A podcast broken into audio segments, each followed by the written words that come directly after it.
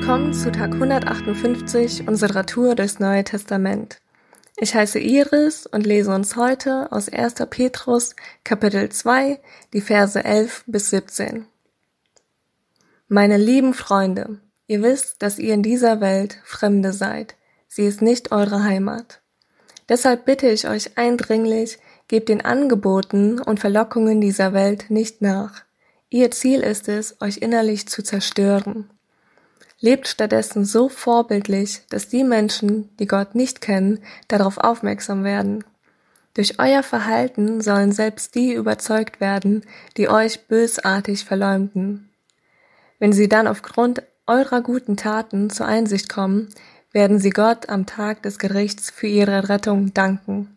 Denkt daran, der Herr will, dass ihr euch den menschlichen Ordnungen und Gesetzen unterstellt ordnet euch dem Kaiser unter, der das höchste Amt innehat, und auch seinen Statthaltern. Denn sie haben den Auftrag, diejenigen zu bestrafen, die Gesetze übertreten und die zu belohnen, die Gutes tun. Gott will, dass ihr durch euer vorbildliches Verhalten alle zum Schweigen bringt, die euch aus Unwissenheit oder Dummheit verleumden. Das könnt ihr tun, weil ihr freie Menschen geworden seid aber missbraucht diese Freiheit nicht als Ausrede für euer eigenes Fehlverhalten. Denn ihr seid frei geworden, damit ihr Gott dient. Achtet alle Menschen und liebt eure Brüder und Schwestern. Habt Ehrfurcht vor Gott und bringt dem Kaiser den schuldigen Respekt entgegen.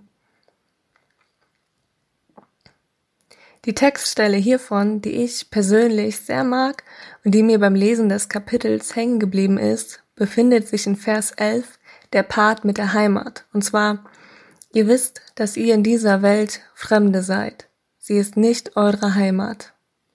Dieser Brief wurde an Christen geschrieben. Das heißt, die Heimat von Christen ist nicht auf dieser Erde. Und das völlig unabhängig davon, wo sie wohnen, wo sie geboren wurden, wo sie aufgewachsen sind. Was ist denn eigentlich Heimat? Fragt man verschiedene Menschen, was für sie Heimat ist, sagt jeder was anderes. Für die einen ist es Familie oder sind es generell bestimmte Personen. Für andere sind es bestimmte Lieder. Für wieder andere sind es Filme, die sie von frühester Kindheit an kennen. Und für nochmal ganz andere ist der Heimatbegriff ein bestimmter Ort, den sie mögen. Dabei müssen diese Orte nicht unbedingt eine Stadt oder ein Dorf sein, sondern können auch die Stammkneipe, ein bestimmter Hügel oder ein bestimmtes Zimmer sein. Es ist echt super interessant, über diesen Begriff nachzudenken und sich darüber zu unterhalten. Da entstehen echt richtig gute Gespräche. Weil Heimat für jeden so ein bisschen was anderes bedeutet, jeder diesem Begriff so ein bisschen was anderes zuordnet, werde ich hier keine Definition für dieses Wort anführen. Stattdessen spreche ich einfach mal darüber, was Heimat für mich persönlich ist. Für mich ist Heimat etwas, wo ich mich wohlfühle. Und da muss ich Petrus echt zustimmen, dass diese Welt für Christen nicht Heimat ist und sie hier Fremde sind. Weil es nämlich für mich wirklich so ist, dass ich mich hier einfach nicht vollkommen wohlfühle. Egal wo ich bin, was ich tue, welche Menschen mich umgeben. Irgendwas fehlt mir ständig. Muss wohl daran liegen, dass ich mich nach vollkommener Liebe, vollkommenem Frieden, nach all dem Guten in seiner Vollkommenheit sehne.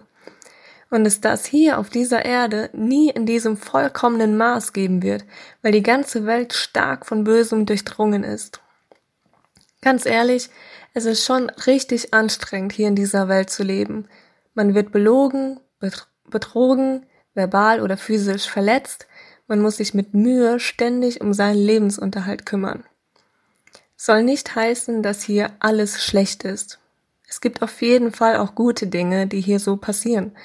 Wenn jemand freundlich mit dir und über dich redet, wenn du liebevoll umarmt wirst, wenn du Lieder hörst, die dich in ihrer Schönheit berühren, wenn du von Herzen mit anderen Menschen zusammen lachst.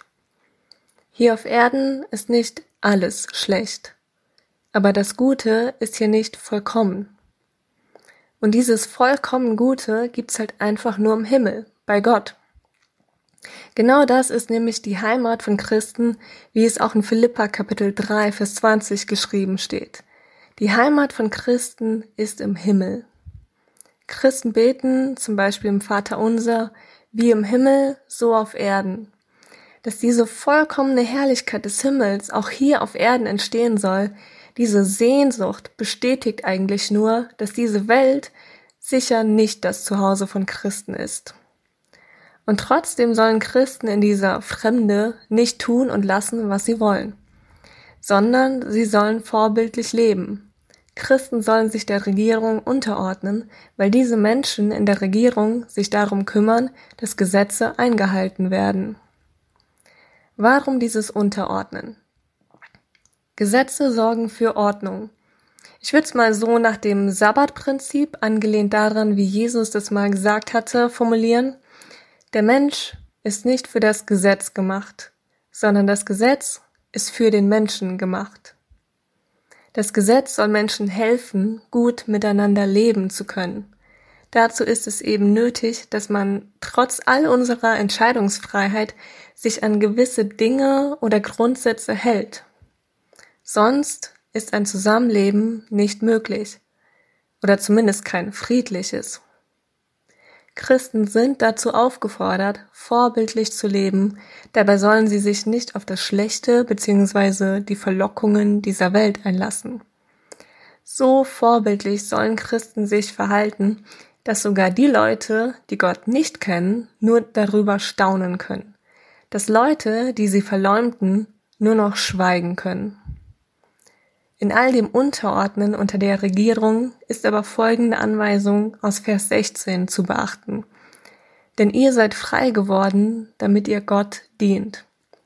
Das heißt, in der Hierarchie dessen, wem wir uns unterordnen sollen, steht in jedem Fall Gott höher als die Menschen in Regierungspositionen.